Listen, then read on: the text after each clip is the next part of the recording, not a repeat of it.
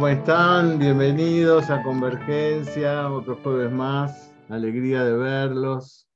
Hoy tenemos la suerte de, tenerlas nuevamente a Graciela para hablar de este tema. Este tema, eh, los médicos que están acá en, la sala eh, y los terapeutas que están acá en la sala, hola Maggie, eh, vemos con cierta alarma ¿no? el, aumento de determinadas patologías ¿no?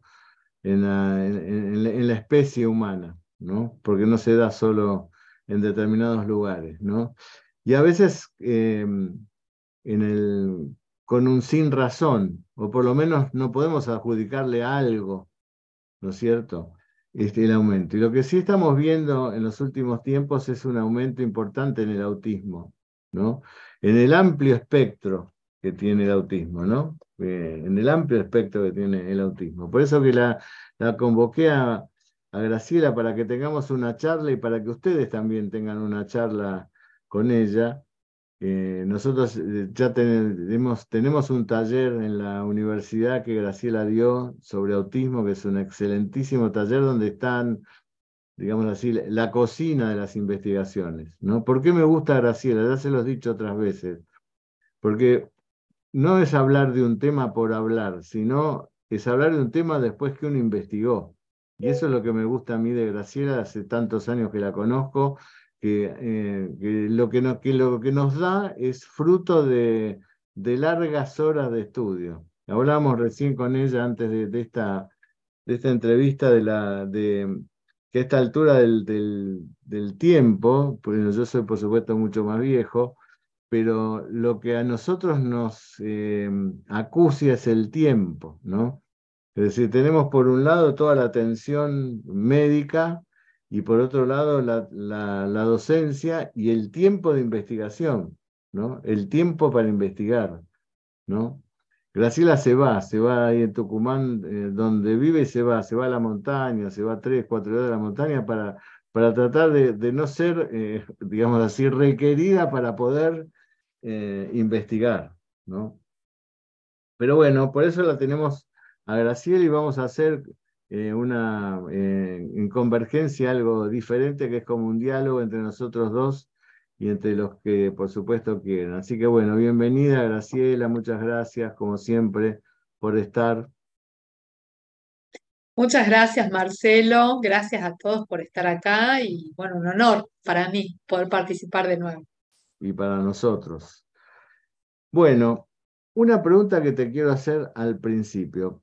¿Cómo, cómo fue que se, se, te, se te ocurrió empezar a investigar en, autismo, que tu investigación en autismo implicaron cursos, eh, yo sé que tenés, eh, has, estado con personas muy importantes que tienen que ver con el, con el autismo y sobre todo en ese principio de la ola, ¿no? Donde empezaste a investigar, porque realmente después de aquellas primeras conversaciones que tuvimos hace años de autismo, el autismo realmente en el, empezó a poblar las, las consultas, ¿no? Sí, tal cual. Em, yo te diría, eh, ya, em, yo tengo 50 años, voy a cumplir este año 25 años de médica. Homeopatía empecé a estudiar de entrada, me empezaba a formar apenas, me he recibido antes, inclusive ya me había llegado este, eh, algún material y bueno, eh, me recibí a la par que empecé a hacer clínica, una concurrencia, ya comencé mi formación como homeópata, o sea que, bueno, soy homeópata de alma y realmente la homeopatía creo que es un gran pilar, lo sigue siendo y lo seguirá siendo hasta el final de, hasta el último día que atienda. Y mm, además, además, también la alimentación para mí ha, eh, representado eh, una inquietud, una pasión, una curiosidad de entrada. Ya cuando estaba en la facultad empecé a hacer cambios en la alimentación, llegaron empecé a adquirir los primeros libros en ese momento de naturismo e hice cambios importantes en mi alimentación, ahí me hice vegetariana, pero no solo vegetariana, sino que también por ahí fui haciendo un camino este, dentro de lo que es la alimentación saludable.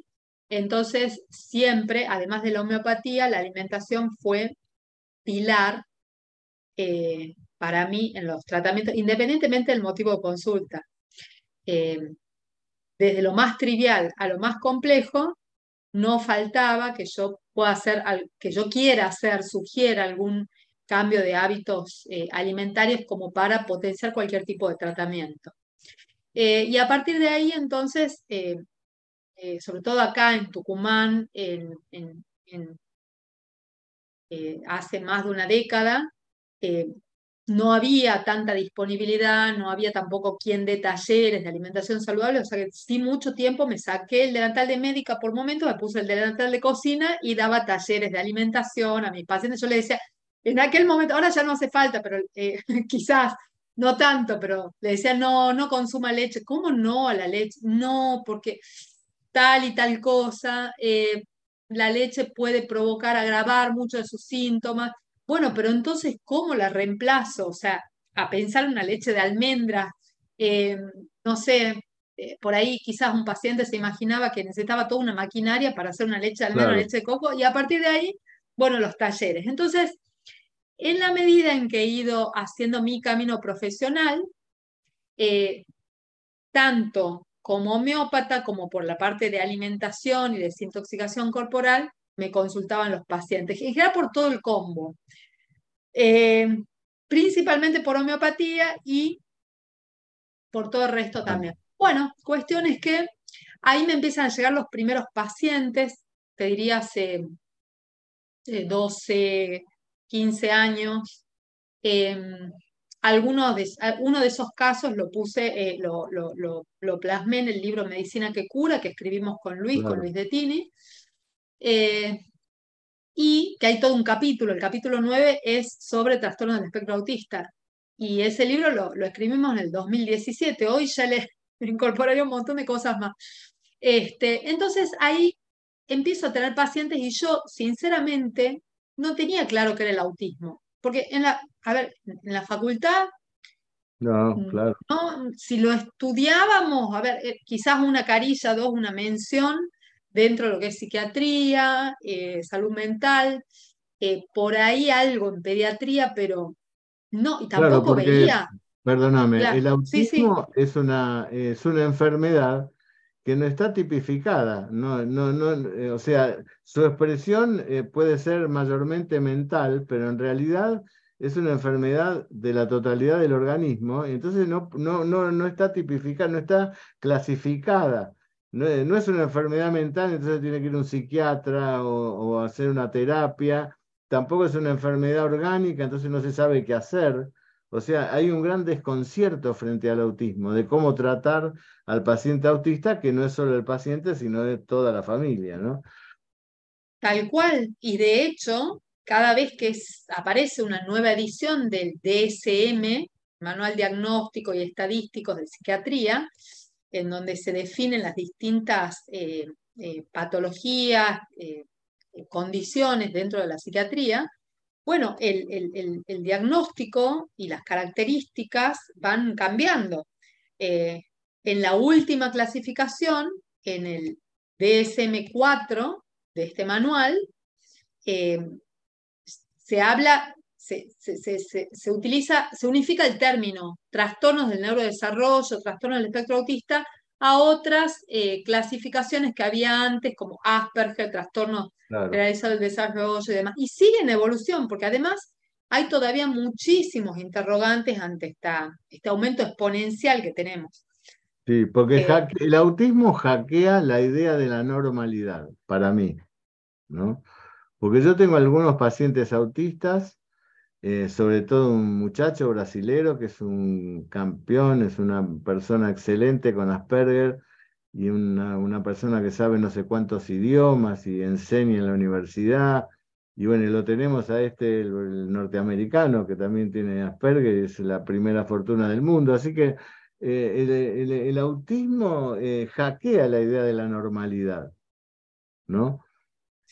Aquí a, mí me llama mucho la atención eso, ¿no? Porque em, em, a veces he tenido comentarios de chicos autistas que uno dice, bueno, pero este chico por ahí está conectado con una situación eh, vital, energética, existencial, que no, Eh, hace poquito un, chico autista, la madre le preguntaba, le estaba preguntando a la madre sobre los miedos, ¿no? Los, miedos y demás, y él, que tiene una cierta conexión y demás, que estaba aparentemente en ese momento pensando en cualquier cosa, eh, me, dijo, me dice, yo tengo miedo a una tercera guerra mundial. Chico de 11 años, ¿no? ¿Y por qué? Y porque está por venir. Pero uno dice, bueno, lo incorpora él desde afuera, lo, trae desde otro conocimiento, o sea, es muy, muy interesante el tema del autismo. No sé si a vos te pasa lo mismo en tu experiencia con tantos chicos que atendés. Tal cual, sí, sí. Em, y se da eh, sobre todo en pacientes que entran dentro de esta categoría de Asperger, que sería un autismo de alto funcionamiento, en donde puede haber interacciones sociales limitadas, un repertorio restringido de intereses, pero un alto funcionamiento intelectual, entonces lo que les interesa, eh, profundizan de manera increíble y claro, y tienen mucha memoria, mucha capacidad cognitiva, y sí eh, surgen estas situaciones. ¿Cómo te planteas eh, vos cuando viene un paciente autista em, en esa em, múltiple eh, lectura que haces vos del caso, donde tiene que ver tanto la alimentación. La alimentación, yo le digo a, los, a, las, personas, sobre todo los chicos, esos chicos hiperexcitados, que dan nubómica, tuberculino, sé yo, le digo a la gente, mire, hago una prueba, suspenda los dulces, pero suspéndalos, ninguno, ninguno, no quiero comer durante un tiempo, una semana, dos semanas, vea el cambio y después me dice y no sabes, pero situaciones así. Mire, le suspendí los 12 a los 5 días eh, desapareció la enuresis. Sí, sí, sí, tal cual, porque además tienen aditivos esos dulces que a veces eh, potencian, los, además del azúcar, eh, potencian todos los síntomas o los problemas. Entonces, ¿cómo, haces, cómo encarás el, el, el cuadro de un autista cuando te llega un chico autista? Contanos un poquitito. Bueno, teniendo en cuenta que eh, a veces llegan los chicos con el diagnóstico y a veces están en proceso, en dudas, empezando a consultar a ver qué es lo que está pasando. Siempre derivo porque yo no hago diagnóstico, eso lo hacen profesionales de la salud que están capacitados y lo hacen a través de diferentes test. Y el test, los test eh, permiten abordar un diagnóstico que es clínico, que es conductual. Por esto que he mencionado, la famosa triada de las interacciones sociales limitadas y un repertorio restringido de intereses, los trastornos de la comunicación verbal y no verbal, y los patrones repetitivos de, actividad. Entonces, eh, hasta ahí, eh, bueno, eh, esta, esta, es la, la tríada principal que lleva a pensar en el diagnóstico y se realizan los test para poder dar un diagnóstico definitivo. Entonces, hay que tener en cuenta que una, una, cosa que, que, habíamos dicho, voy a hablar después de la prevalencia, cómo ha aumentado, pero que el refinamiento en los criterios diagnósticos no explican de ninguna manera este incremento, ¿no? Y eh, todos esos, los test que se realizan vienen a partir de la observación de un conjunto de estándares que se desarrollan a través de unas investigaciones muy extensas sobre muchas, muchos individuos, una población grande. Pero no hay lo que llamamos marcadores biológicos, claro. análisis de laboratorio, prueba de imágenes, que puedan apoyar el diagnóstico. Sí, por supuesto, hay que distinguir si no hay una causa orgánica eh, o genética importante, los, llamados síndromes genéticos. Entonces ahí entramos, ¿ves? Ahí entramos a hacer eh, un diagnóstico médico, neurológico, inicial, diferencial, para ver eh, qué causas, a grosso modo, pueden llegar a estar detrás del diagnóstico.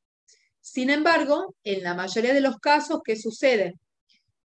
esos estudios electroencefalograma, por ahí resonancia magnética y otros estudios básicos, bueno, no tan básicos, ¿no? También se hace eh, algunos estudios genéticos. En la mayoría de los casos, no arrojan resultados significativos, no se llega a, otro tipo de diagnóstico más que el de autismo. Pero, y ahí vamos, eh, todas estas alteraciones, eh, eh, todas estas cuestiones conductuales pueden ir acompañadas, como vos decías, de alto funcionamiento intelectual o, por el contrario, déficit intelectual y retraso en la maduración intelectual. Eh, puede haber hiperactividad, puede haber hipoactividad, que eso se da, la hiperactividad se da más en niños y la hipoactividad en adultos, alteraciones del sueño, eh, alteraciones motoras, sensoriales, en algunos casos convulsiones, em, distintos síntomas de ansiedad, cambio en el estado de ánimo y muchos otros. También eh, a nivel o sea, ahí es donde, ahí es donde entra lo, que yo hago, ¿no? Eh, síntomas a nivel digestivo, todo un historial de alergias, trastornos digestivos, tratamientos por infecciones recurrentes o alérgicas, eh, gastroenteritis, reflujo y demás. O sea, cualquier cosa. a, mí me, a, mí me, pasa eh, que cuando viene un paciente autista, y bueno, se hacen como decís vos, yo también pido que se haga un test para más o menos clasificarlo de alguna manera dentro del, amplio espectro del autismo. Y también se le piden algunas, eh, en general se piden cosas de este tipo. En general es como la hipertensión, ¿no es cierto? El 99% no tiene nada, ¿no? Lo único que veo es que tienen, sí, eh, trastornos digestivos, por ejemplo, ¿no? O sea, lo que he visto claramente es que cuando se cambia la dieta, cambia la, persona, cambia el chico, en, un montón de aspectos, ¿no? Pero en todo lo otro es como la investigación de la hipertensión, sí, que puede haber un problema renal, que esto, que el otro y demás, y resulta que el 99% cae en la hipertensión idiopática, donde, bueno, la alopatía tiene un protocolo y da determinados remedios. Con autismo no le pasa eso, porque llega ese diagnóstico, bueno, que entra dentro del 99%, y bueno, entonces con ese chico, ¿qué se hace? Y entonces empieza a hacer toda una cosa paliativa sin ir a, a la profundidad, ¿no? Y el chiquito queda ahí como contenido, ¿viste? Como si una persona se cayera, entonces para que no se caiga, la atajamos, pero no la ponemos de pie. La tragamos ahí para que no se dé el golpe, ¿no? Entonces, entonces que vos tenés como un protocolo que va dirigido un poco a lo, a lo alimenticio más la homeopatía, ¿no? Creo que es lo que vos haces en, en tu consultorio, ¿no? Exacto, sí, sí. Y ahí es donde cuando me empiezan a llegar los primeros pacientes, si bien la base de la medicina que hacemos, Marcelo, es la misma para niños, adultos. Eh, yo sentía que también algo más eh, quería o necesitaba aprender. Primero, entender qué era el autismo este, y, formarme un poco más en lo que era, eh, bueno, e, estos protocolos biomédicos que incluyen justamente eh, equilibrar aparato digestivo, microbiota, suplementación con, eh, optimizar la nutrición con ciertos suplementos, bueno. ¿Por qué no eh, explicas un poquitito lo de la microbiota? Que yo sé que hay gente que no, entiende esa parte. Es verdad. bueno, y acá hay una clave importante también. Resulta que, bueno, en este siglo y en la década pasada inclusive ya las neurociencias eh, pudieron entender y explicar que hay una conexión bidireccional entre el cerebro, el intestino, el intestino y el cerebro. Se llama eje intestino-cerebro. Y tiene suma importancia. Eh, por eso, muchos trastornos digestivos Muchas personas que tienen trastornos digestivos crónicos suelen tener también muchos síntomas eh, psicológicos, ¿sí? a nivel emocional, mental, conductual, y viceversa también. Y acá entra en juego, acá entra en el escenario la microbiota. La microbiota es el conjunto de microorganismos, principalmente bacterias, que habitan nuestro tubo digestivo y también la piel, las mucosas. Tenemos de entre 500 a 1000 especies de bacterias, pero de esas especies hay millones de organismos de cada una. Entonces, resulta que se llegó a la conclusión de que tenemos más bacterias que células humanas y que el ADN bacteriano que portamos es superior al humano. O sea que, claro, este, ahí estamos, eh, no sé, el Homo así sapiens como ahora... Así como se comprobó que hay neuronas intestinales que mandan órdenes al cerebro. Exacto. O sea, no solo el cerebro es el que piensa, ¿no? Sino que el organismo piensa también desde el intestino, también desde el corazón, ¿no? Sí, y por eso le dicen al intestino el segundo cerebro. Claro. Este, ya los Vedas lo decían, vos sabés que en, la, filosofía Vedanta estaba esa, esa consigna, ¿no? Y los ayunos no eran porque sí, eran porque tenían un significado en este aspecto, y no comer de esto y comer del otro tenía significado también en este aspecto, ¿no? Eh, e, eso es muy interesante, que la, que la gente entienda que lo que come al mismo tiempo está representando influencias a nivel emocional que los va a hacer actuar de una manera diferente. Totalmente.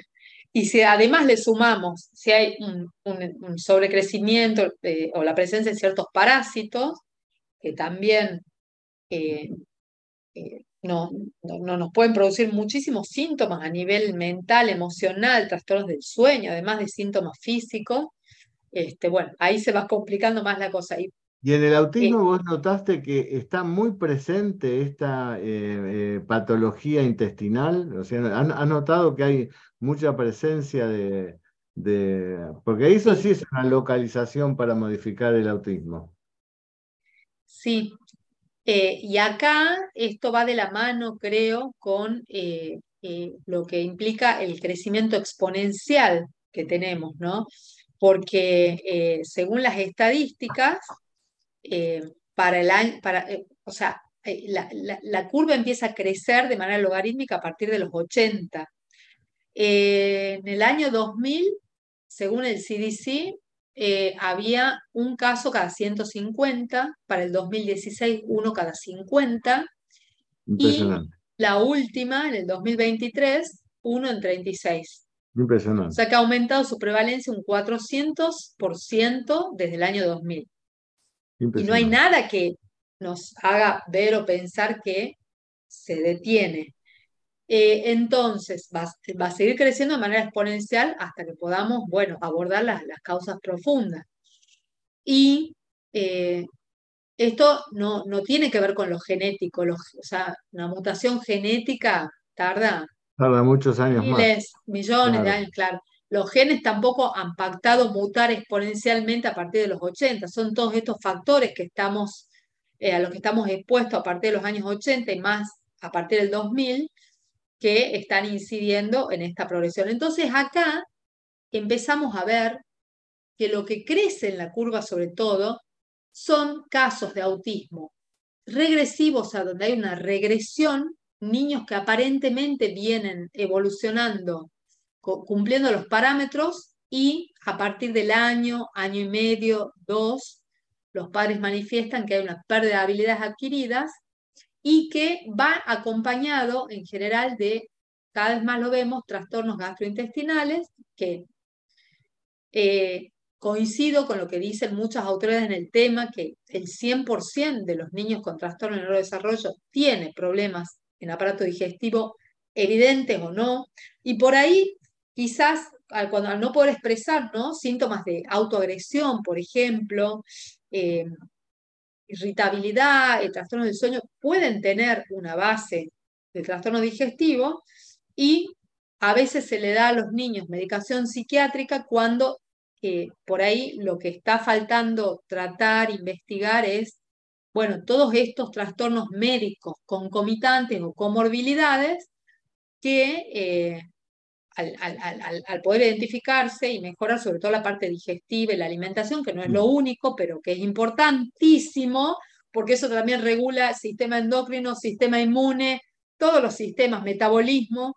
Entonces, este, el poder eh, tratar desde ahí, modular la microbiota, nos da amplias posibilidades terapéuticas. Que bueno, en el curso que tenemos acá en la Universidad Candegave, eh, hablo mucho ¿no? de alimentación y microbiota. Claro, claro. Eso es importante porque el, curso no es un curso para médicos solamente, sino que cualquier persona puede adquirir conocimiento, porque tenemos que influir en la comunidad a través del conocimiento. Por ejemplo, las vacunas, que son lo que están preguntando ahí. Yo no estoy en contra de la vacuna, sí estoy en contra de las multivacunas o la vacunación exagerada. Exagerada. Eh, la vacunación eh, por demás, como se está dando ahora, vacunación, eh, el otro día atendí un chiquito con, crisis convulsiva después de, una, después de una vacunación para la gripe a los siete meses. ¿Para qué vacunar para la gripe a un chico, un, un chiquito a virus eh, atenuado? Es una, una, locura. ¿No es cierto? O sea, la, la super vacunación, ¿no? Todos esos eh, combos que se hacen ahora, la quíntuple, la sextuple, etcétera, etcétera. Y mm, eh, yo creo que eso no es el único detonante, pero sí es uno de los detonantes, porque uno, uno analiza, como dice Graciela, bueno, ¿cuáles fueron las cosas que aumentaron su influencia en, los, en, la, en la infancia? ¿No es cierto? Y, vamos teniendo cada vez más eh, los, eh, eh, que los dulces con aditivos, cada vez más la, la, comida estrecha, es decir, la comida de kiosco, la comida de al paso, la multivacunación, la hiperinfluencia de lo electrónico, es decir, todos estos, este combo de cosas deben ser, han crecido también exponencialmente como el autismo, ¿no? Eh, por eso que está muy bien lo que estás hablando del autismo regresivo, que para mí es el más importante, ese que aparece entre los 2, 3 años y donde el, chiquito para su crecimiento y empiezan a aparecer estos síntomas así de conversión y los aleteos y demás y la, y la regresión, ¿no? Eh, yo le decía a Graciela hace un rato que yo creo que hablé en alguna otra eh, charlas. Yo tengo un, pacientito mío, bueno, ahora ya es un adolescente, ¿no? Pero cuando lo empecé a atender debía tener 11 años más o menos. Y era un chiquito que eh, los padres siguieron la, la, técnica del duérmete niño y a partir de esa técnica del duérmete niño, donde el, el empezó a dormir a la noche, eh, empezó a desarrollarse un síndrome regresivo con el autismo eh, instalado, ¿no? Y ahí fue bien evidente el, motivo, ¿no? Que es la supresión de la angustia, por ejemplo, ¿no? De la angustia de la noche, ¿no? dejar a los chicos dormir, como si los chicos fueran caprichosos, no duermen porque son caprichosos, no duermen porque no quieren dormir, porque entonces ese paverío eh, eh, digamos así, que, se habla, ¿no? Cuando los chicos, si no se duermen es por angustia, de alguna manera. Aunque la familia está perfecta, los chicos tienen angustia porque la traen, la traen en su, en su genética y en su eh, recién plantarse en la vida. Entonces a los chicos hay que hacer como las bolivianas, que se lo ponen en la quepina y se van a trabajar al campo con el chiquito UPA. ¿No es cierto? Porque el chiquito tiene que estar con la mamá los primeros tiempos, no tiene que estar ni en la guardería, ni que lo cuide la tía, tiene que estar con la mamá. Y la mamá tiene que saber que si tiene un chico, durante por lo menos siete, ocho meses se tiene que dedicar al chico, porque son, ese es el embarazo de 18 meses, como digo yo, que son nueve adentro, meses adentro y nueve afuera. Bueno, como eso en nuestras, en nuestras sociedades no se dan, por ejemplo, nadie puede ir a trabajar con el chico. ¿Por qué no puedes ir a trabajar a tu trabajo con tu bebito? Y te lo llevas a UPA y lo pones ahí al lado. ¿Por qué no puedes trabajar en, la oficina con tu bebito al lado? ¿Qué es esto que no tenés que tener bebito para, para trabajar? Esas locuras que hay en la, en la sociedad, ¿no? Pero bueno, ese tipo de situaciones son las que han aumentado a partir del 2000. ¿no? Y la que no se ha tenido en cuenta, o se ha tenido recién en cuenta ahora, es la digestiva. Yo en eso he visto cambios reales, ¿no? Y, como explica eh, Graciela en el taller, ¿no? Cambios reales, con cosas bien concretas y con cosas bien eh, estipuladas, ¿no? ¿Vos tenés la misma experiencia que yo, Graciela, en eso? De lo que estoy hablando. Sí, sí, totalmente. Y has mencionado otros factores, la contaminación electromagnética, que sí, hay muchos estudios sobre eso, también sobre los agrotóxicos en áreas fumigadas a 500 metros a la redonda, cuatro veces más, 500 kilómetros a la redonda, creo, cuatro veces más autismo. Este, sí, son muchos factores, los metales tóxicos, los disruptores endocrinos. Entonces, ante eh, esa sumatoria, yo creo que, eh, bueno, estamos hablando de un trastorno que es de origen multicausal, y requiere un abordaje integral, multifactorial y multisecuencial. Igualmente, la alimentación es la base, es la base siempre, este, y hace a una gran parte del tratamiento. En estos chicos sí, en este tipo de pacientes sí. O sea, yo ya lo, lo tengo eso comprobado porque he comprobado las dos cosas. O sea, pacientes que, algunos que he atendido con vos, y que en algún momento hay una mejoría y el paciente, bueno, vuelve a, la alimentación más o menos como lo hacía antes, y a pesar de estar con el medicamento homeopático bien indicado, porque lo estaba ayudando a progresar, eh, retroceder. Retroceder. ¿no? Eso es bien, lo, tengo bien claro. Y ahí hay que tener una, una, una conducta así con la familia bastante em, em, decisiva, ¿no? Porque em, yo me acuerdo un, chiquito que tenía, con, que estaba tratando con varita sulfúrica, que le dije que tenía que hacer una, una dieta, eh, porque no, no, algo sucedía. No, no, me recuerdo si te lo mandé a vos o no, no recuerdo. Eh, bueno, pero este, este nenito empezó una dieta y después un día la mamá y había hecho una gran mejoría, ¿eh? una gran mejoría, era un nenito de cuatro años una gran mejoría, se había vuelto a integrar a ese preescolar. Yo le decía a la madre, bueno, pero hágalo con, con delicadeza, no lo puede plantar ahí solo al nenito, no, porque está con la asistente, sí, pues la mejor asistente es usted por ahora. Eh, no, no, no, lo, no lo deje al nene eh, tan solo. Pero bueno, había hecho una gran, bueno, pero entonces la mamá empezó a decir, bueno, pero me empezó a cuestionar el tema de la dieta, ¿no? Bueno, porque él va al cumpleaños y esto y que el otro, y no puede ser, porque él ya ahora empieza a tener una cosa y que se ve medio enojada conmigo. Bueno, eh, dejó de venir al consultorio, pero yo le decía, no, si no hacemos esto, no podíamos hacerlo.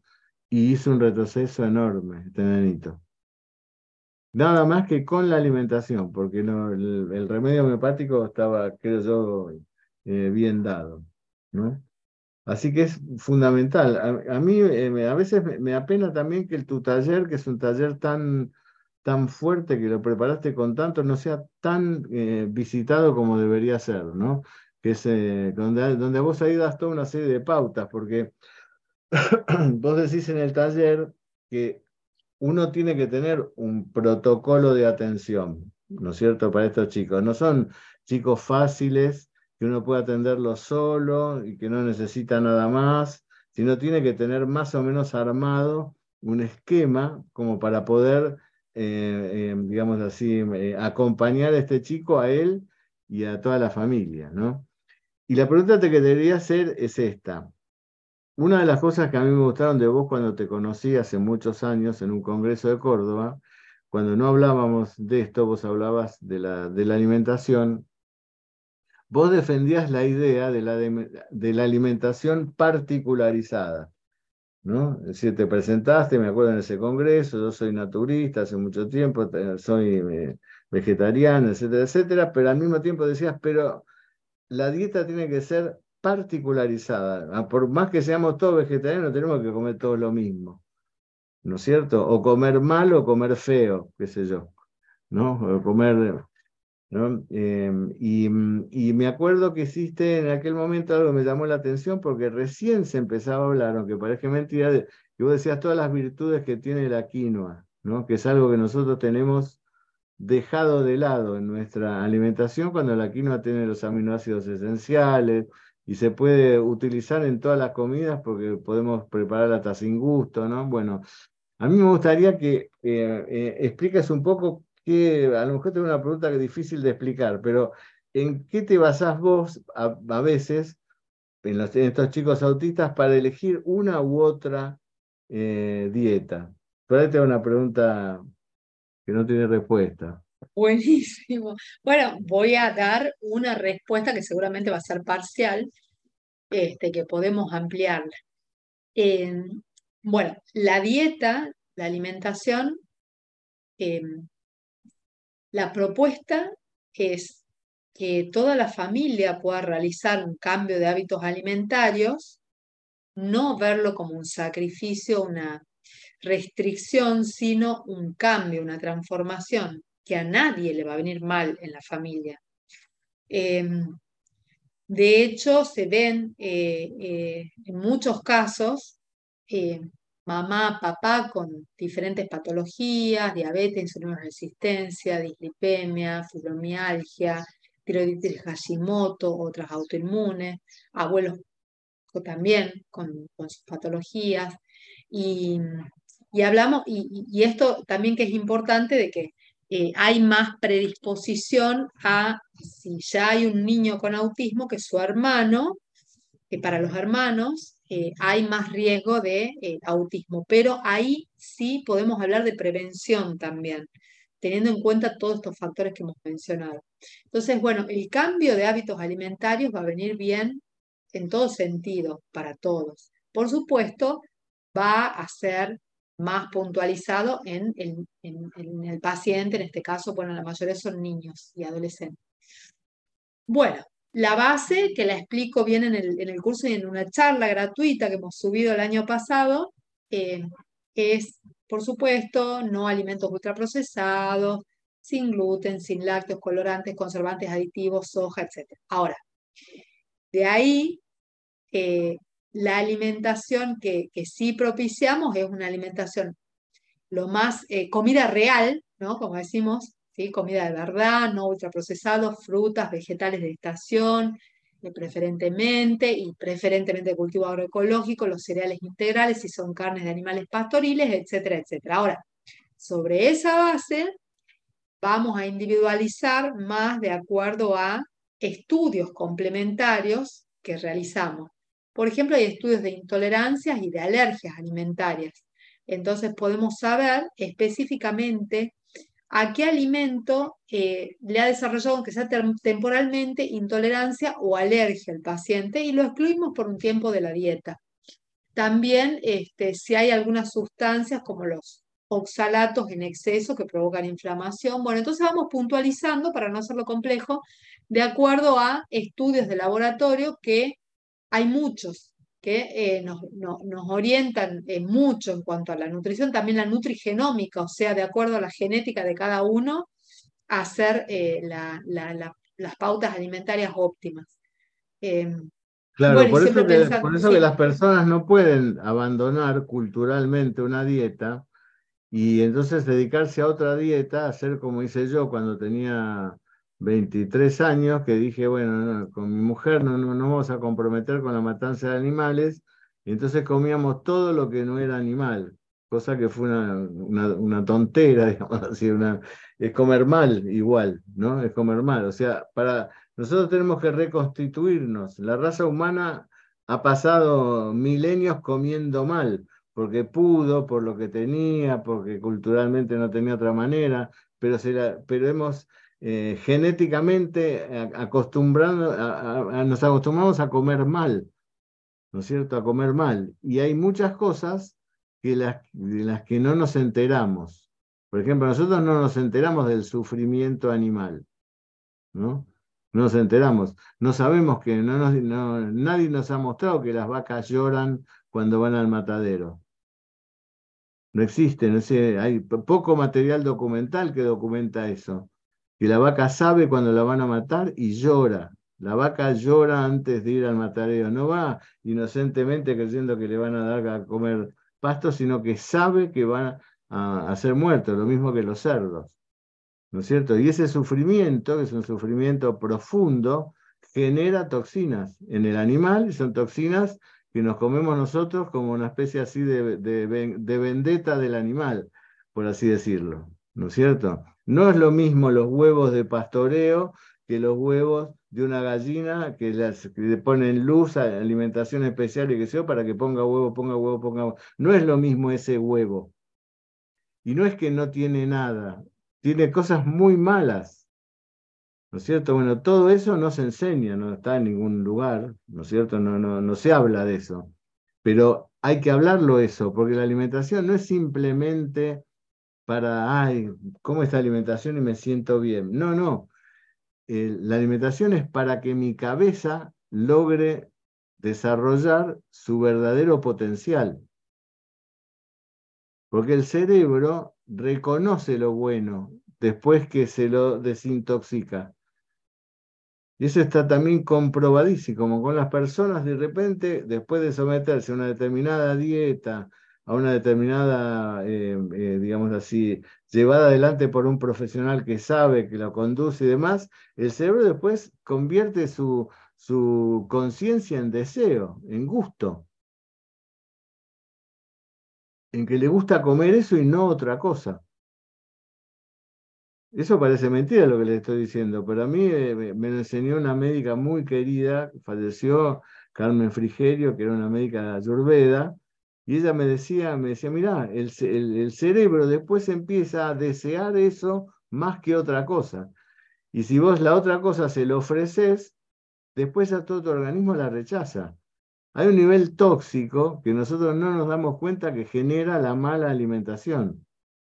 Y de una manera muy perversa hay toda una industrialización de la alimentación hecha para que nosotros nos acostumbremos a lo tóxico y nos vayamos intoxicando de a poco y no reconozcamos cuál es el alimento que nos, que, que, nos interesa. Yo todos mis amigos vegetarianos comen todo el tiempo. No conozco amigos vegetarianos anoréxicos. Y cómense como una cosita acá, una cosita allá. esa mentira de que el vegetariano no come, ¿no? Y come rico el vegetariano. ¿No es cierto? Eh, eh, entonces, eh, acá hay un tema que tenemos que, hay temas culturales que hay que sacar del medio, ¿no? Yo, por ejemplo, dejé, después volví a hacer, por un problema de, salud de un familiar mío, volví a comer carne, nunca comí carne como la que comía previo a hacer, empezar con el vegetarianismo, y en este momento, cuando si cometo el error de comer en, una determinada circunstancia, porque bueno, me invitaron y que eso me cae mal. yo ya sé que me va a caer mal y me cae mal y tengo que volver a una... Mi cerebro me dice, no, me estás dando porquería. yo, yo no te pido esto. No te pido que elijas esto. ¿Por qué lo elegís? ¿No? ¿Por qué lo elegís? Porque estás con los amigos. Yo te digo que no. ¿No? Eh, y, mm, y eh, a eso va lo que nos está contando Graciela. Por eso que es importante tener conciencia de la alimentación, ser consciente de la alimentación. Una persona que es consciente de la alimentación va a comer mejor, aunque tenga sus, eh, sus eh, cuestiones. ¿No?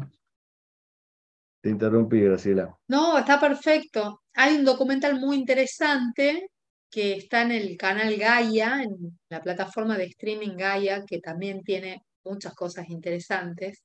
Em, se llama The Gut, el intestino, el vientre, y mm, muestra cómo le va cambiando la microbiota al participante cuando eh, va de la ciudad a una tribu. Eh, por supuesto, eso, eh, no es que el cambio se, va a realizar, un cambio, un cambio profundo un día para el otro, pero sí ya se ven muchos cambios con dos semanas de hacer una alimentación diferente y participa en ese documental Natasha Campbell, que es una neuróloga que eh, a partir del diagnóstico de autismo de su hijo empieza a investigar, crea la dieta GAPS, que está muy buena la dieta GAPS, incluye carne, eh, vegetales y, otros productos con, con, por supuesto, con las connotaciones estas que hemos mencionado, y logra eh, rescatar a su hijo del autismo, revertir el diagnóstico. Vean el documental, acá lo escribo en el chat. Este, bueno. ¿Qué preguntas le quieren hacer a Graciela? aprovechemos que estamos en esta, este, en esta clase abierta. ¿Qué preguntas le quieren hacer? Ya que la tenemos ahí, la tienen ahí a mano. A ver, ¿alguien quiere levantar la mano y preguntar?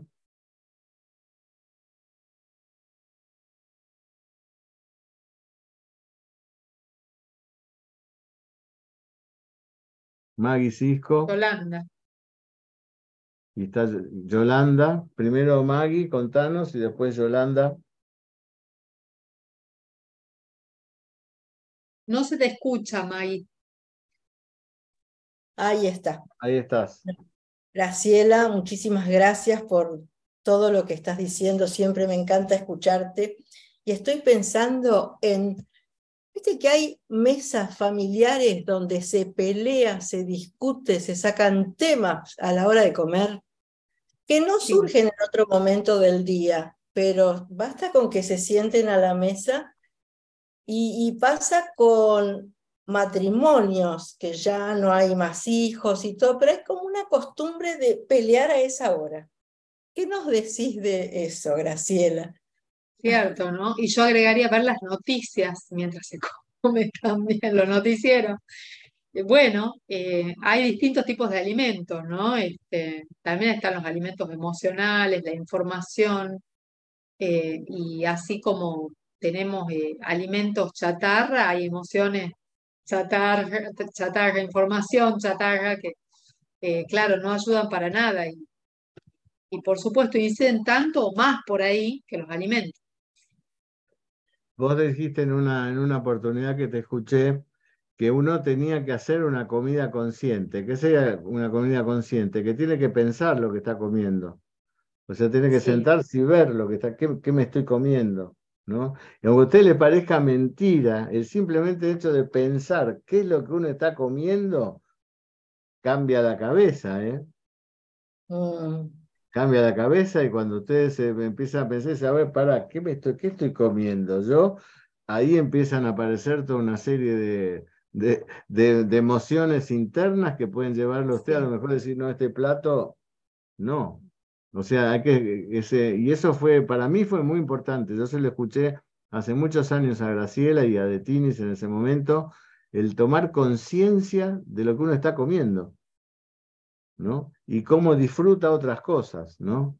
Cómo disfruta las cosas que, eh, bueno, yo tengo algún par de comidas que hago yo con algunas cosas que crecen en, la huerta y esas cosas, por, para mí, tienen una fortaleza enorme, una riqueza enorme y cuando yo lo doy a los demás, que los demás también lo ven así. Así que es así, es tener conciencia de lo que uno come, ¿no? Em, por ejemplo, las personas que toman mucho alcohol, yo le digo, mire, lo que tiene que hacer es lo siguiente, no ponerse en la lucha del no alcohol, porque eh, su organismo está intoxicado y le va a pedir el alcohol. Ponga, tome la misma cantidad de agua que de alcohol y siempre tome agua antes, tiene ganas de tomar alcohol, tómese antes la misma cantidad en agua y el agua siempre precediendo al, al alcohol. Póngase dos copas y con eso la persona empezaba a limitar notablemente sin el esfuerzo de tener que decir, bueno, basta. ¿no?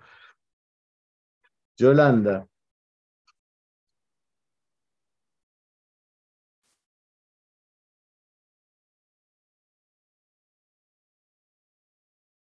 Eh, buen día.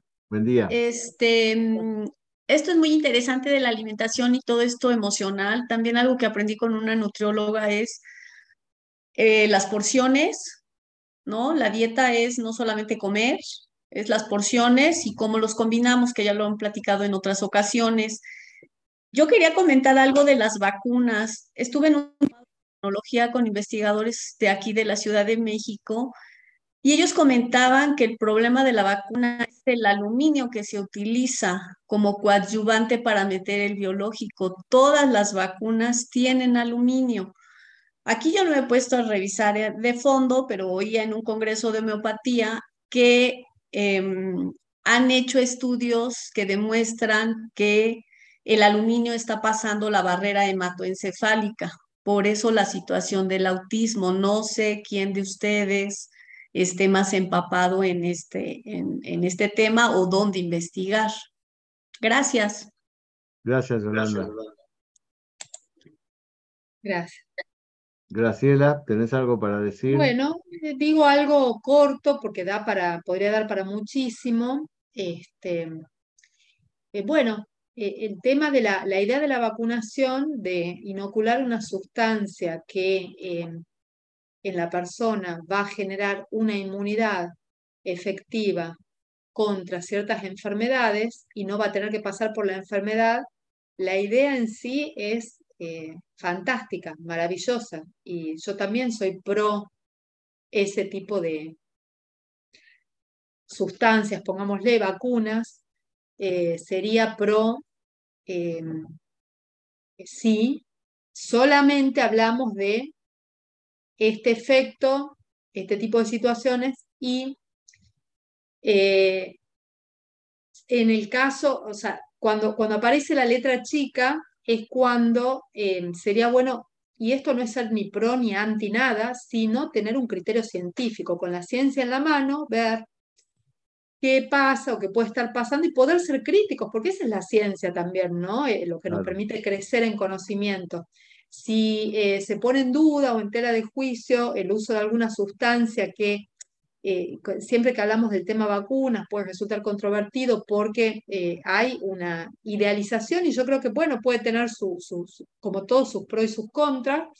Eh, entonces, bueno, la letra chica por ahí sería que muchas vacunas, no todas, pero muchas contienen, por ejemplo, hidróxido de aluminio como adyuvante.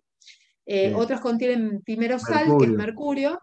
Claro. Y en, en el primer año de vida con la polivacunación, un niño recibe 9, 10 veces más mercurio y aluminio que las concentraciones máximas permitidas para un adulto por FDA, por ejemplo. Entonces, bueno, ahí vamos viendo, ¿no? Y sacando conclusiones. Eh, así que bueno, y da, para mucho más también. En todo caso, podemos quedar en contacto. Por ahí pasa qué querías agregar vos. Sí. Por ahí pasa el tema es un largo tema el de las vacunas, ¿no? Porque, por ejemplo, la vacuna más exitosa que existió en todos los tiempos fue la antivariólica, que fue eh, hecha por Jenner, que era homeópata, tal punto que Hahnemann lo felicita a Jenner por la, por la, por la vacunación.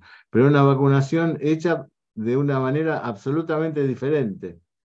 ¿no? Es una vacuna absolutamente distinta, porque es utilizando la enfermedad que de, en los bovinos que tenía que ver con la, con la viruela en una, em, digamos así, relación isopática, por lo menos, ¿no? Y fue tan exitosa que porque justamente no tenía esos, esos metales pesados en su preparación, sobre todo en los, en los primeros tiempos. Pero bueno, este es un tema mucho que nos excede. Sandra, Pregunta, hay una pregunta interesante. ¿Las, las eh, verduras cocidas pierden su, sus cualidades? Bueno, sí, cuando cocinamos eh, perdemos parte, gran parte de la vitamina, las vitaminas. Este, y bueno, también dependiendo del proceso de cocción, si se tira el líquido, también perdemos los minerales. Eh, y cuanto más se cocinan, más se desvitalizan. Entonces, eh, no está mal comer verduras cocidas, igual conservan muchas de sus propiedades, pero idealmente el proceso de cocción eh, sería el vapor con muy poco tiempo y aprovechar el líquido de cocción. Y también, además de comer verduras cocidas, incorporar las crudas, cosa de que podamos tener una, amplia variedad y, también los nutrientes de lo crudo que son irreemplazables, ¿sí? Eh, bueno, tenemos muchísimas preguntas, así que vamos a tratar de hacer lo, a ver si le podemos dar cabida a todos. Sandra.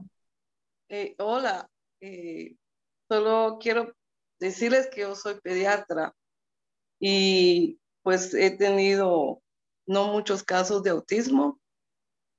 Ahora, mi pregunta es básicamente con respecto al periodo pre perinatal o prenatal. Eh, no sé si tienen alguna información a que se puede trabajar con las madres con respecto a dietas, hábitos eh, y también en el con respecto a la forma del parto. ¿verdad? Porque eh, ahí es ahí el, momento crucial cuando cambia la microbiota. No es lo mismo que un niño nazca por vía vaginal que por cesárea. Y eh, tengo una amiga que iba a tener su niño por vía vaginal y no pudo porque se pues, hizo posición podálica y era primer bebé. Y ellos lo que hicieron fue poner una gasa en la vagina y cuando la niña nació le, untaron la microbiota de la madre en la piel. Y esta niña es mi paciente. obviamente la, hemos tratado siempre con homeopatía y a la madre también. Entonces, la niña es súper inteligente, la mamá eh, pues practicó yoga, hizo meditación, dietas, de todo durante el embarazo y yo puedo ver el resultado. Pero no sé si hay estudios a más escala. No sé si tienen alguna información. Buena pregunta, Sandra. Muy buena pregunta la que haces. Sí, muy bueno. Eh, puedo buscar algunos estudios que tengo de la maestría de microbiota sobre esto que sí hay. Eh, y cada vez, o sea, de microbiota se va investigando, o sea, cada año se, no, se multiplican logarítmicamente las publicaciones. Y sí, muy, muy buenos aportes, Sandra, porque es lo que se estila hacer. Si no queda otra y el bebé nació por cesárea, untar la gasa en, la vagina y después pasársela al bebé. Es lo mejor. Y de ahí propiciar eh, la lactancia materna sostenerla al máximo. Claro. claro. Y la Esa es una pregunta que yo te iba a hacer y me, me, olvidé. Solo una cosita más eh, sobre la depresión postparto. ¿Cómo, cómo influye en, en, o repercute en la incidencia del autismo? No sé si tienen también información sobre esto. Yo sí tengo un dato que lo tengo en el, en el registro eh, muy precario que es la experiencia personal en consultorio, ¿no? Eso siempre tenemos que pensarlo. Em, hay, para mí hay una curva entre la no lactancia y el autismo, ¿no? Hay una curva. Eh, es una pregunta que rutinariamente hago, ¿no?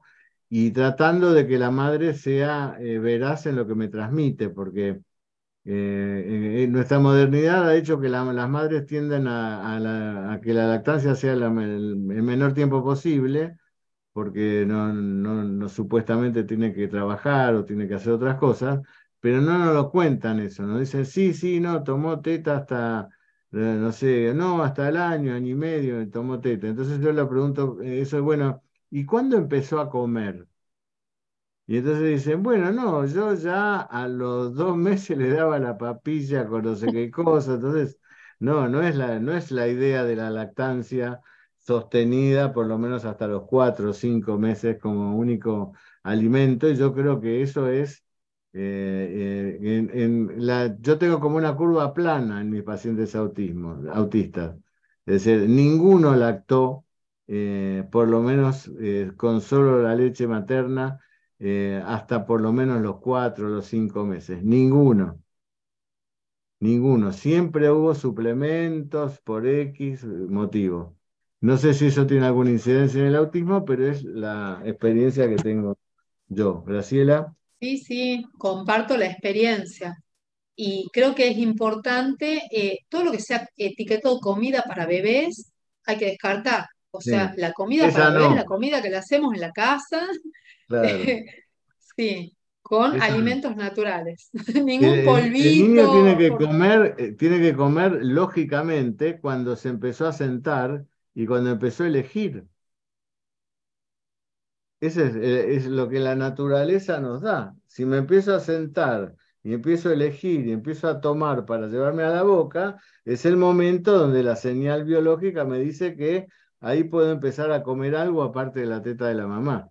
Y para hacer eso hay que ponerle, ofrecerle al niño un montón de cosas que hay absolutamente eh, naturales y que él las elija, que elija y coma un brócoli, coma un, pedacito de, de, zapallo, yo veo a todos mis hijos, a todos mis nietos, mis nietos están, y están felices comiendo eso. Quieren comer eso que, están acostumbrados a comer, ¿no? Eh, Alexander, lo más cortito que podamos. Gracias, Sandra. Gracias. ¿me oyen? Hola, eh, ¿sí se oye? Ahí te escuchamos. Sí. Hola. Eh, sí, bueno, yo, yo, yo, he tratado varios, varios pacientes con autismo. Este, yo, yo en lo personal eh, pienso que es un factor multifactorial, ¿no? Leí un, un, un, estudio interesante el otro día en que, por ejemplo, la, la, la, tasa de autismo aumentó drásticamente este, cuando se empezó a, empezó a utilizar este, el paracetamol este, por esto del síndrome de Reyes y eso en los niños, entonces se cambió de, de, utilizar la aspirina por, por el paracetamol y que, por ejemplo, eso pudo haber sido también un factor que haya incidido en, en, el, en el, aumento bastante fuerte del autismo en el mundo. Y desde, luego que es alarmante que ya ciertos países, un niño de cada 44 que nace tiene una forma ya de autismo, ¿no? Este, otros factores que pienso importantes también es, el, el, uso de pesticidas que hay, se ha visto también en Estados Unidos que poblaciones que tienen agrícolas, donde hay restos de pesticidas en el agua, ha habido también más, más tasas de autismo. Y, y, y bueno, yo también pienso que los metales pesados es un factor súper importante. Eh, la pregunta que hizo alguno de los colegas aquí con el aluminio, yo también pienso Pienso que tanto el aluminio como el mercurio y eventualmente también el plomo son factores muy importantes. Y, y, lo que yo he visto de, de cuando se, se le ha hecho preguntas a, a, madres donde, ha habido mejoría en el autismo, la, la terapia de quelación de, de, metales pesados ha sido como lo que más ha ayudado, ¿no? Y bueno, desde luego la dieta es importante. Eh, yo trabajé con un colega aquí en, en Noruega que, que trabajó mucho con, con, niños autistas y su experiencia era que el 50% de los niños mejoraban notablemente cuando los ponían una dieta libre de caseína y gluten, ¿no? Por el efecto que tiene en, en, los, en los, receptores opiáceos, eso en el cerebro y, bueno, otras cosas. Um, y bueno, desde luego pienso que el tema de las vacunas es un tema súper importante. O sea, toda esa bomba que se le meten ahorita a los niños, un sistema inmunológico que no está desarrollado, con todo este problema de la microbiota intestinal es un factor. Y por último, eh, pienso también que un factor eh, que yo pienso que va a ser la gran bomba en el futuro es el, es el plástico. Eh, por ejemplo, ahorita aquí en Noruega vemos que el, el 15% de la gente joven es estéril, no pueden tener hijos, este, que por supuesto es una cosa alarmante, ¿no? y donde los propios investigadores alópatas este, piensan que, el, que el, la, la, exposición al, al, plástico que, que, están expuestas las madres es, es, un factor. Y yo pienso que también es como parte del, del cóctel este tóxico a, a los que estamos expuestos. Pues bueno, eso era todo. Buenísimo, Alexander, muchas gracias. gracias. Sí, sí. A mí siempre me... eh, lo, lo que no sé si está hecho es como una estadística a nivel general, ¿no? De en qué lugares del mundo hay más autismo proporcionalmente hablando que en otros, ¿no? Porque ahí sí podríamos sacar otros tipos de conclusiones, ¿no? Eh, y esos eh, estudios así em, estadísticos me parece que no están hechos, están hechos por zonas, ¿no? Eh, y eso uno podría tener una lectura un poco más importante pensando en los desencadenantes, ¿no? Porque como decís vos, eh, hay islas de plástico tipo continentes navegando en los océanos, ¿no? Con la contaminación que hacen en el océano, no es que es una isla de plástico que, bueno, simplemente ocupa lugar, no, está contaminando permanentemente el océano, en su degradación contamina. Así que eh, eso es así. Jorge, ¿estás por ahí? Jorge Hernández, que levantó la mano. Hola, Jorge. Hola, acá estoy. ¿Me escuchan? Sí. Sí, ¿cómo estás? ¿Qué tal, Graciela? Hoy doblete, ¿eh? Sí. Yo le quería preguntar, que, se está hablando mucho ahora de las terapias o los lavajes colónicos. ¿Qué opina ella para sacar todos los detritos y, las malas bacterias y, todas esas cosas que, que dicen que, mejora mucho a la microbiota cuando se hacen, si es verdad o no. Bueno, eh, la hidroterapia colónica yo la he considerado, la vengo considerando desde hace muchos años como eh, un, buen recurso eh, para, de limpieza de detox del colon. y de hecho, bueno, investigué, fue a diferentes lugares hasta que puse en mi centro, en Espacio Vital en Tucumán, un servicio de hidroterapia colónica, sobre todo para poder disponer, tener a mano eh, este recurso que a mí me parecía muy importante. De hecho, que sí lo es. O sea que desde el 2015 te, cuento con el servicio. Y la verdad que puedo decir que sí, eh, eh, es un, para no, no extenderme demasiado, un procedimiento de limpieza profundo del intestino grueso, es como un enema más profunda, más sofisticada, que dura una hora aproximadamente, donde se introducen, entran y salen 45 50 litros de agua, con lo cual se, se puede limpiar todo el trayecto del marco colónico. Eh, y sí, eh, y además, bueno, eh, es una manera mecánica de limpiar y de eliminar parásitos y parte de esa microbiota patógena que, ojo, no es que por ahí se escucha o se lee que la, la, aeroterapia colónica em, eh, destruye la microbiota o elimina toda la microbiota, eso es imposible. Quedan todos los focos de las distintas especies en las paredes del colon y luego cuando termina la limpieza empiezan a proliferar de nuevo y aprovechamos, tenemos todo el terreno limpio para sembrar microbiota normal. Em, y sí lo realiza, lo puedo realizar en pocos eh, pacientes con autismo, eh, inclusive en un niño, Fausti, que ahora debe tener nueve años, hace más o menos tres años atrás, primero lo hizo su mamá, él vio y con mucha paciencia realizó el proceso. Em, la verdad que muy bien. Después em, era un caso de autismo leve, eh, mejoró mucho, pero no solo con la hidroterapia colónica, con todo el tratamiento, con la alimentación y la homeopatía por sobre todo, creo. Eh, y fue también eh, muy buena la, la, hidroterapia colónica porque los síntomas digestivos, los pocos síntomas digestivos por ahí le quedaban mejor, pero no solo se ve, de pronto, a ver, yo no tengo normalmente síntomas digestivos, pero cada tanto realizo una o dos sesiones de hidroterapia colónica porque siento la limpieza interior y siento cómo sube mi nivel de energía, de vitalidad, mejora la piel. Pero bueno, volviendo al caso de Fausti, em, después él, cada tanto, la mamá lo llevó en otras oportunidades, qué sé yo, hacer dos o tres ciclos en el transcurso de un año, y él iba eh, súper consciente, conforme y contento, bien, porque se sentía muy bien después de las sesiones. Así que sí, este, opino, estoy súper a favor y hasta ahora, del 2015, hasta ahora, no he tenido ninguna complicación. Sí, por ahí, o sea, en general el paciente se siente bien, pero bueno, puede pasar que no, que también parte de la crisis depurativa, pero ninguna complicación seria este, que, el, tema de la, terapia eh, colónica, la hidroterapia colónica, es cuando yo me hago la hidroterapia colónica y después me como un alfajor me, y me como un bife de chorizo. Es decir, Hace cuenta, te has comido 10. La hidrocolónica tiene que estar eh, contenida en el marco de un cambio de estilo de vida.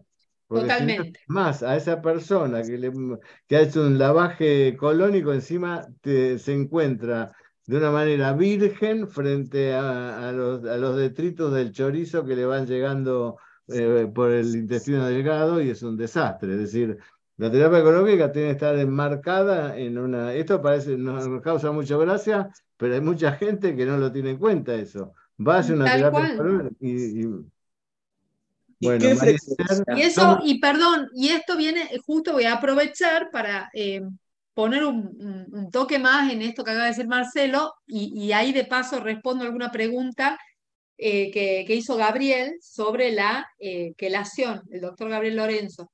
Esto de, de pronto, porque se escucha, ¿no? Eh, dada el acceso a la información que tenemos, Entonces, esto de querer ir de lleno a una hidroterapia colónica o a una quelación o a una limpieza hepática o a esto y no haber hecho un proceso, no estar dentro de un contexto, a ver, no está bueno y sí puede generar ahí muchos problemas, muchos síntomas, molestias, claro. Como me dijo una vez una paciente, no, yo hice una terapia, pero me hizo horrible, pero bueno, lo que pasa es que lo hizo y después siguió su vida natural, ¿no? Como si hubiera tomado una purga, es la famosa purga de los, de los abuelos, ¿no? Pero bueno, las tribus originarias, los pueblos originarios, todos hacían terapias de ese tipo de depurativas, ¿no? No harían una, no harían una colono, pero sí hacían una dieta especial para tener así que está, está desde, es, real eso, ¿no? María Esther, y ya vamos terminando. Hola, buenos días, buenas para allá ustedes. Yo les saludo de Costa Rica.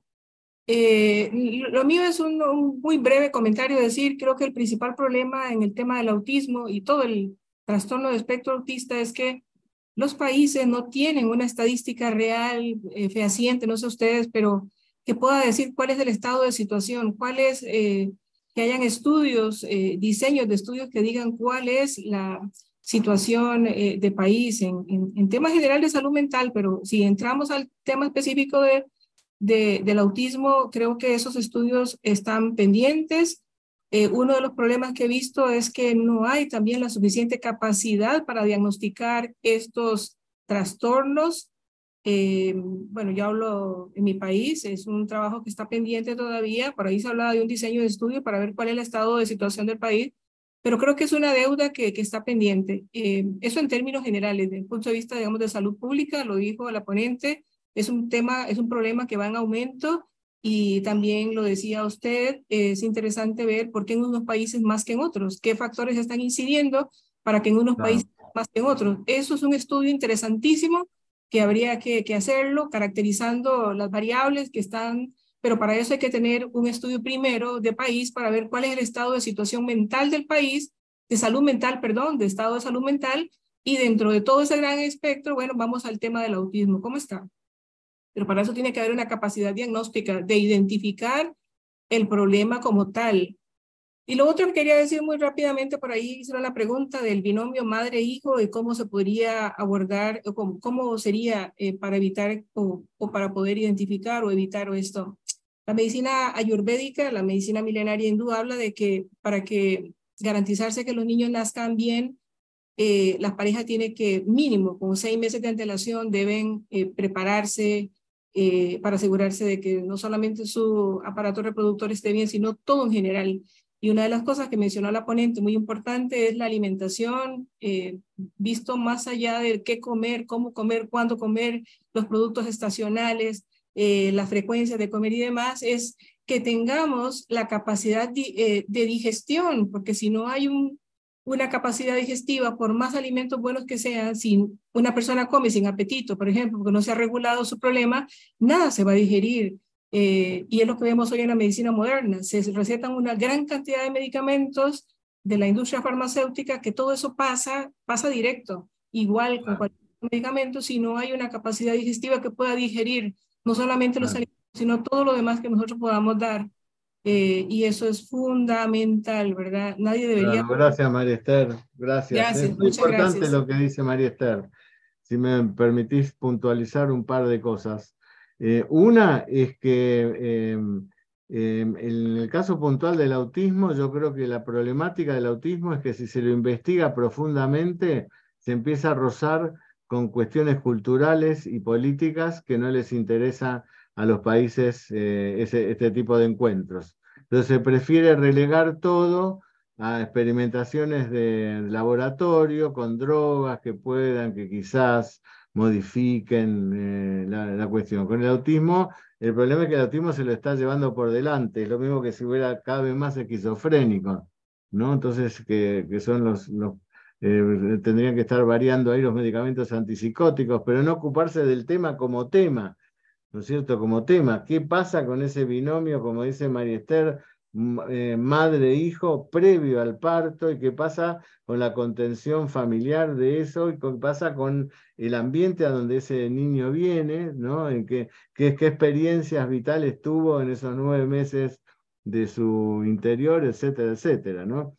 Para eso no hay nada, no se estudia nada, no se investiga nada. Y yo creo que esta que decía de, la investigación global, lo digo con, con, conocimiento de causa, porque a mí me parece que a nadie le importa, ¿no es cierto?, la investigación global, porque eso determinaría que hay lugares del planeta donde parecen que son los más hiperprotegidos y proporcionalmente hay mucho más autismo que en, parte del planeta donde no hay esa protección entrecomillada de la alimentación y el crecimiento, eh, entonces se diría que, bueno, lo que pasa es que no están bien hechas las estadísticas. No está bueno para Occidente que se sepa que en la India hay menos autismo, por ejemplo, no está bueno. No está bueno, no, no, nos viene mal a nosotros, los occidentales, ¿no?